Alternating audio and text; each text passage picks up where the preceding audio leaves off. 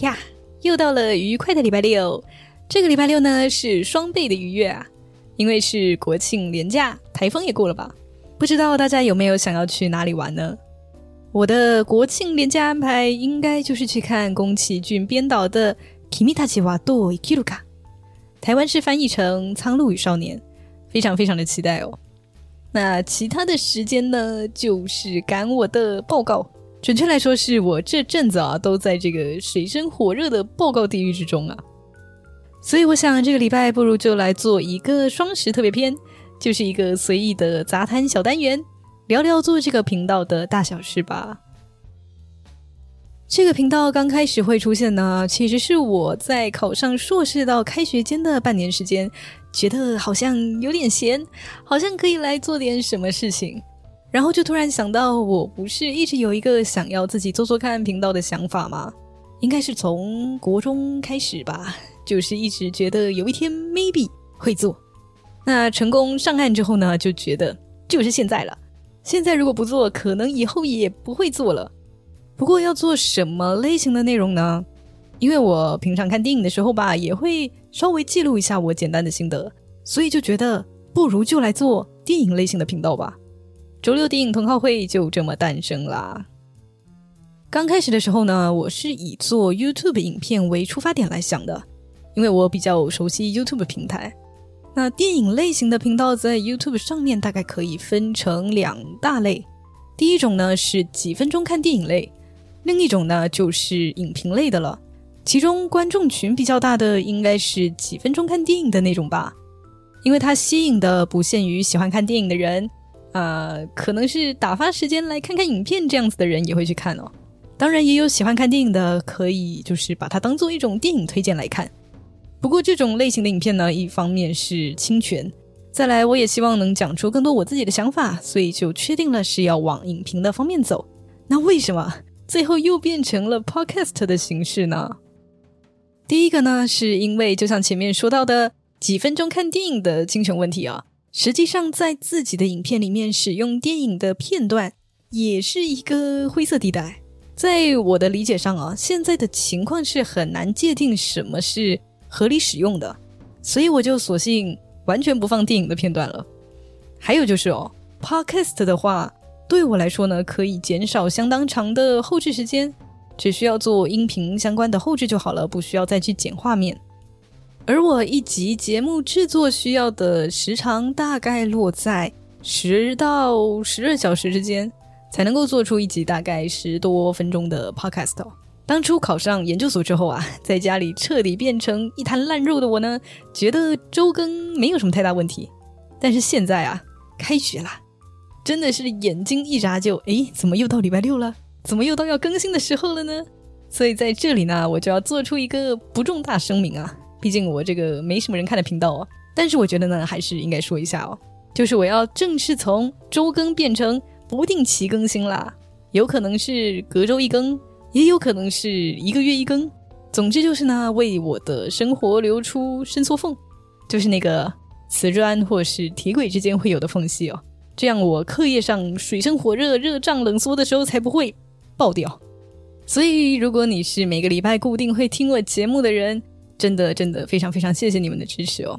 虽然频率降低，我还是会坚持更新的。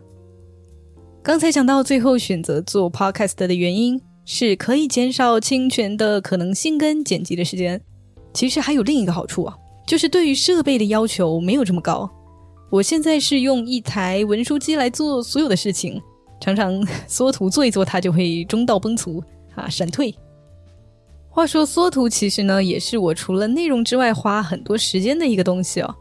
最快速的做缩图的方式，应该就是找电影的其中一个画面，然后可能就稍微加一点字上去，这样其实也可以了。但是我又觉得吧，毕竟我的 YouTube 上面也是啊，完全没有画面的，在缩图又放了电影的画面，我就觉得有一点奇怪，所以决定自己想办法设计出一点东西来。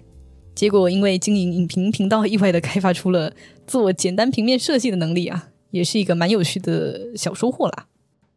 那既然都讲到我做的缩图了，不如就来讲讲我自己最喜欢的三个缩图好了。我私心最喜欢的应该是小行星城、奥本海默跟发条橘子这三张哦。看起来哦，说实在的，完全是不一样的风格。我其实也想过，是不是应该要统一缩图的风格呢？但是这个可能是我功力不够深厚吧，还没有找到任何一种风格可以覆盖所有类型的电影。所以现在还是以我看了那部电影之后是一个怎样的 feeling 来设计哦。那先说小行星城好了，小行星城现在也是我的节目当中观看数最高的，也收到了一些正向的回馈啊，谢谢大家的支持。那缩图本身呢，我是希望呈现一种复古的感觉啊。小行星城的时代背景是五零年代嘛，所以希望是一种旧的看板或是旧的明信片这样的一个感觉。电影里最关键的地点应该就是那个陨石坑了吧，所以我就打算以陨石坑为主题来设计。我是去图库里面找了陨石坑的图片，然后用中指模糊调色调对比度，最后呈现一个有一点像是手绘的风格吧。远看呢，完成度还不错啊，但是近看的话，其实可以看出很多衔接上面不太自然的地方啊。但是啊，这已经是我的极限了。再来就是在陨石坑里面打出绿色的光线，再叠加一张粗糙墙面的材质，还有加一点噪点，就完成了这样的缩图。配色和字体是沿用了原版的海报。其实我觉得原版海报就蛮好看的了，果真这个卫士配色看起来就是很舒服。再来，奥本海默。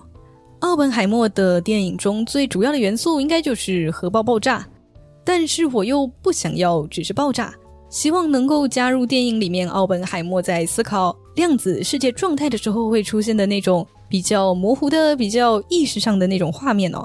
就是我想要表现出一种量子层面上的爆炸的感觉吧。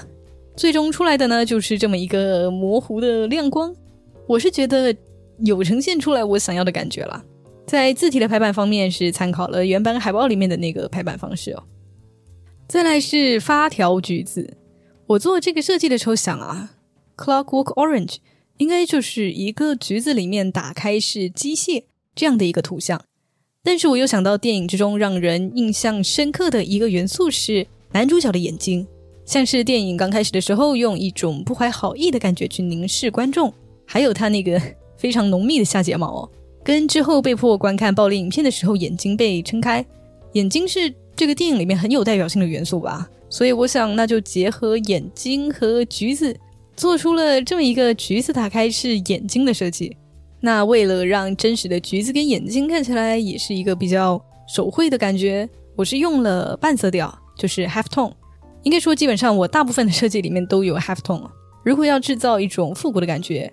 Half tone 跟噪点叠加是一个蛮快速又有效的方式。再来就是用了异化扭曲，让这个橘子以一种更奇妙的方式打开，增加奇奇怪怪的感觉。背后的字体扭曲也是啊，增加奇奇怪怪的感觉哦。整体的橘蓝对比的颜色，我觉得也是蛮吸人眼球的。诶，吸人眼球双关。当然，这个一如既往是如果近看会看到很多做的比较粗糙的地方。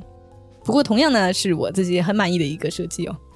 其他这次没有提到的，比如说《二零零一太空漫游》或是怪形的缩图，我自己也蛮喜欢的啦。在设计元素的选择上，也算是反映出我是怎么看待这部电影的吧。就和我的影评一样，所以也可以把这些缩图视为内文之上的一个延伸。如果有兴趣的话，欢迎到朱略电影同好会的 IG 去看一看哦。今天就差不多是这么一个奇妙的杂谈单元，真的是一转眼就年底啦。双十连假应该是今年的最后一个连假了吧？希望大家连假都能开心的玩，好好的休息。那就下次见，拜啦。